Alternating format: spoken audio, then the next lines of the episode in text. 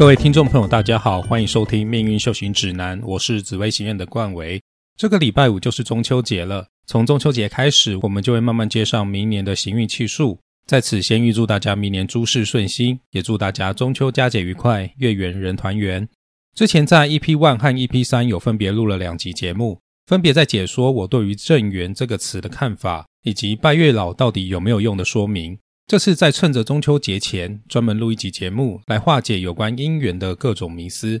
相信大家都听过“姻缘天注定”这个说法，那么这个注定到底是注定到什么程度？如果说姻缘真的是天注定的，那么现在社会的离婚率这么高，难道也是天注定好的吗？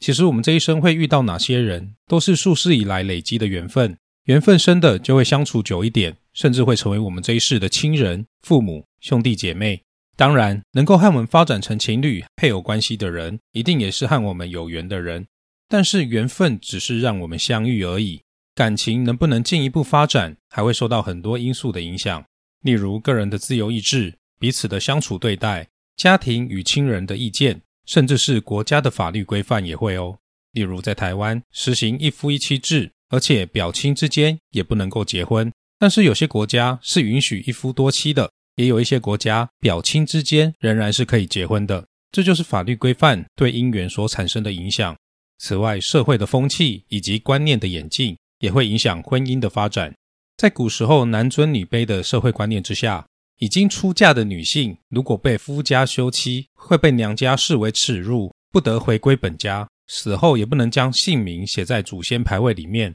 因此不会有人祭祀，会成为无主孤魂。在这样传统观念的影响之下，古代的女性即使在夫家受了再多的苦，最终也只能暗自将这些苦通通往肚里吞，离婚率自然就会趋近于零了。可是现代的社会已经不同了，随着同性婚姻的开放、自由恋爱、性别自主权等等普世价值的宣扬，每个人的想法与主张都该给予高度尊重的当下，人与人的相处自然也会变得有更多的顾虑，合则来，不合则去，反而会让彼此都没有压力。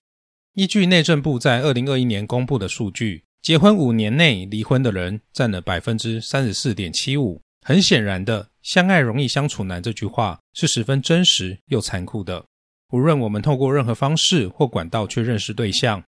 或者是求神拜佛祈求姻缘，后续的感情维系才是真正的症结所在。所以，所谓的姻缘天注定，并不代表我们不需要用心维护感情。也不代表我们什么都不做，感情自然就能长长久久。相信大家一定也听过“七世夫妻”“几世夫妻”等等的说法。其实，在人的一生之中，有缘结为连理的人绝对不止一个。这辈子和你结为连理的那个人，也不一定就是你前世的另一半。如果我们已经投胎转世了好几次，每一世的亲朋好友、兄弟姐妹，只要和我们的缘分够深，这辈子如果因缘具足。也是有机会和我们结为连理的。如果你这辈子已经错过了一些对象，那么你去求神拜佛，祈求神灵的帮助，的确是有机会让神灵在冥冥之中让我们与有缘人相遇。拜月老有没有用？该怎么拜月老？我已经在 EP 三介绍过了。有兴趣的听友们可以在听完这集之后移驾去听。在这里要做一些额外的补充。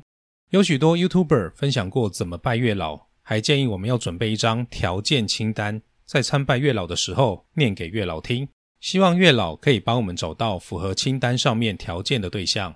那我在 EP 三也有提到，我们千万不要死心眼的认为月老一定会帮我们找到一个百分之百符合你开出来的条件的对象，因为从神明的角度来看，他们会希望我们的感情稳定长久。也许你开出来的条件都是偏向外表或者是物质方面的，或是高出你自身条件太多的。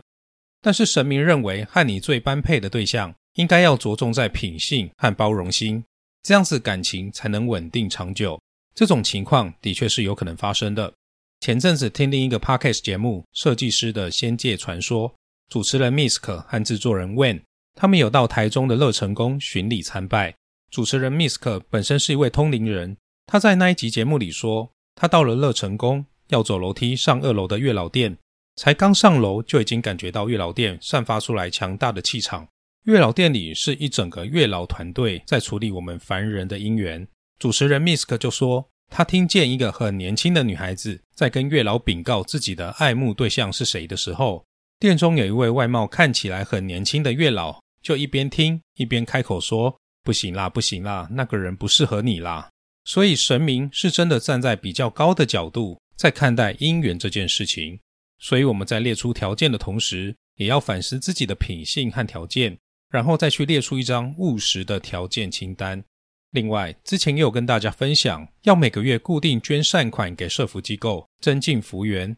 每个月的捐款收据记得都要收好，拜月老的时候要一并带去，跟月老禀告你每个月捐了多少善款给社福机构，然后发愿这一生都会持续帮助更多需要帮助的人。希望月老也能够帮你牵一段良缘，和你一起圆满家庭。持之以恒的善行和一颗纯粹善良的心是神明所乐见的，效果会比单纯只祭拜贡品还好得多。